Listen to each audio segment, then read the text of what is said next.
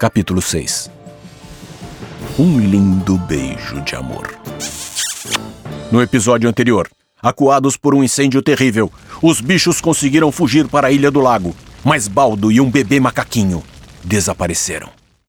Quando parecia que tudo ia dar certo, a notícia de que Baldo e o bebê estavam desaparecidos e poderiam estar mortos foi um golpe cruel. Glória quis pular na água, mas ninguém deixou, Berenice e os irmãos gritavam o nome do baldo desesperados, só que não havia o que fazer naquela hora. O jeito era seguir até a ilha ou morria todo mundo. Parece mentira, parece impossível, mas a bicharada chegou até a ilha. Custou muito esforço, mas todos chegaram vivos. Quase todos. Glória, Berenice, Bel e Tel ficaram parados, olhando para a água, sem coragem de se mexer, nem dizer nenhuma palavra. Até que a Glória disse: A culpa foi minha.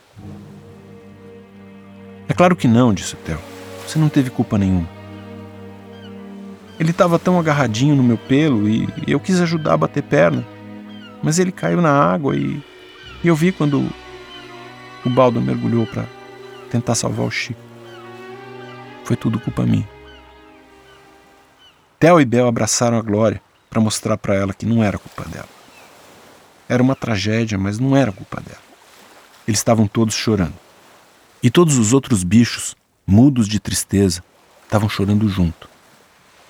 Até que a Berenice disse: Gente, eu tô pirando ou eu tô vendo o que eu tô vendo?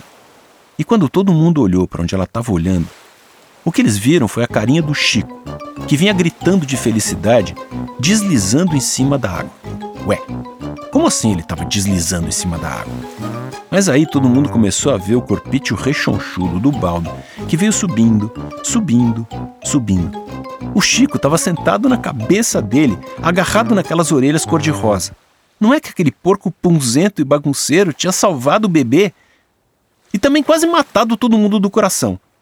Chico deu um pinote e correu para o colo da Glória. Os irmãos correram para abraçar o baldo, mas a Berenice chegou primeiro agarrou as bochechas dele, chorando de tanta felicidade, e deu um beijo de amor na boca dele. Foi uma coisa tão fofa e tão romântica que a bicharada ficou emocionada e deu até um gemidinho. Oh!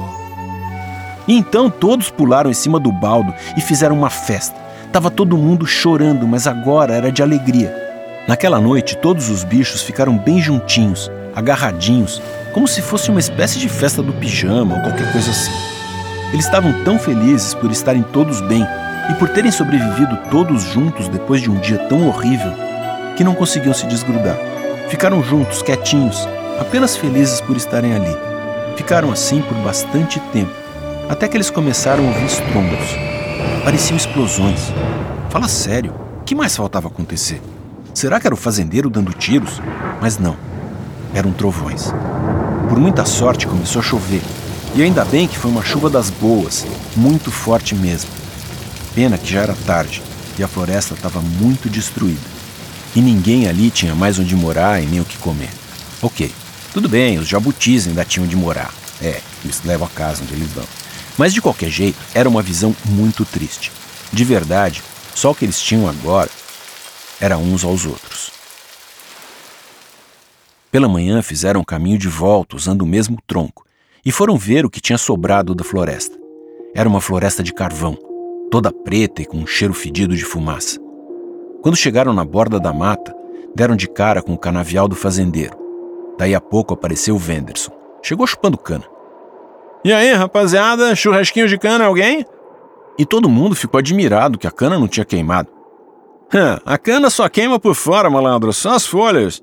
O fazendeiro bota fogo na cana para facilitar a vida dele. Cara folgado. Bel ouviu aquilo e ficou muito furiosa.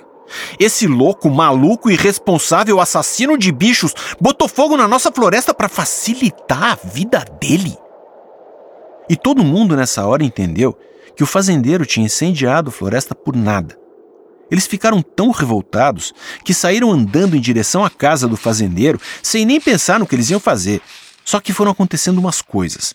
No caminho, eles foram lembrando de algumas coisas importantes sobre o fazendeiro. Quando eu chegar lá, eu vou acabar com aquele fazendeiro que quase matou a gente, disse Abel. E eu vou morder a canela dele, sapatear na cara dele, disse o Theo. E eu, é, disse o Venderson, é, eu vou lembrar umas coisas para vocês, tipo espingarda que dá tiro. É, e também tem o cachorro enorme que tem uma boca cheia de dentes que morde. Será que nossos heróis vão mesmo enfrentar o fazendeiro e seus capangas armados? Eu acho que se eles fizerem isso, eles vão acabar encontrando uma morte horrível.